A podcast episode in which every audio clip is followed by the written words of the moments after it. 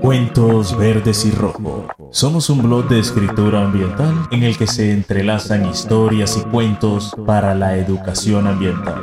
Gracias por escucharnos.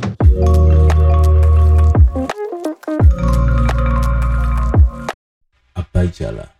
Hace mucho, mucho tiempo, en un continente llamado Apayala, miles de comunidades indígenas vivían en armonía con la naturaleza. Pero un día llegaron visitantes de tierras lejanas, provenientes de Europa.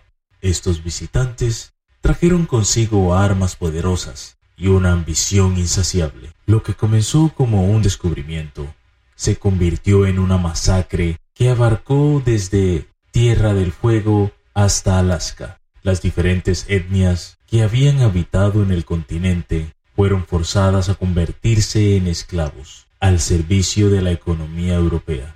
Durante más de cinco siglos, las riquezas naturales de Abdayala fueron explotadas sin piedad, envenenando ríos, destruyendo montañas y desapareciendo bosques y culturas. Los descendientes de los pueblos originarios sufrieron el despojo de sus tierras y la negación de sus culturas y creencias. El desarrollo avanzaba sin cesar, ocupando cada vez más espacio y necesitando cada vez menos de la vida que habitaba en el planeta. Pero en medio de esta historia de destrucción surgió un susurro de esperanza. Algunos comenzaron a darse cuenta de que el planeta estaba sufriendo, que la ambición económica estaba causando estragos en la vida misma. Se preguntaron si no había una forma diferente de vivir, una forma en la que todos pudieran coexistir en armonía.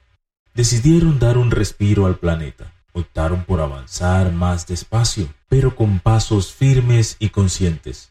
Investigan formas menos destructivas de mejorar sus vidas y destinan más recursos a defender la vida que a producir la muerte.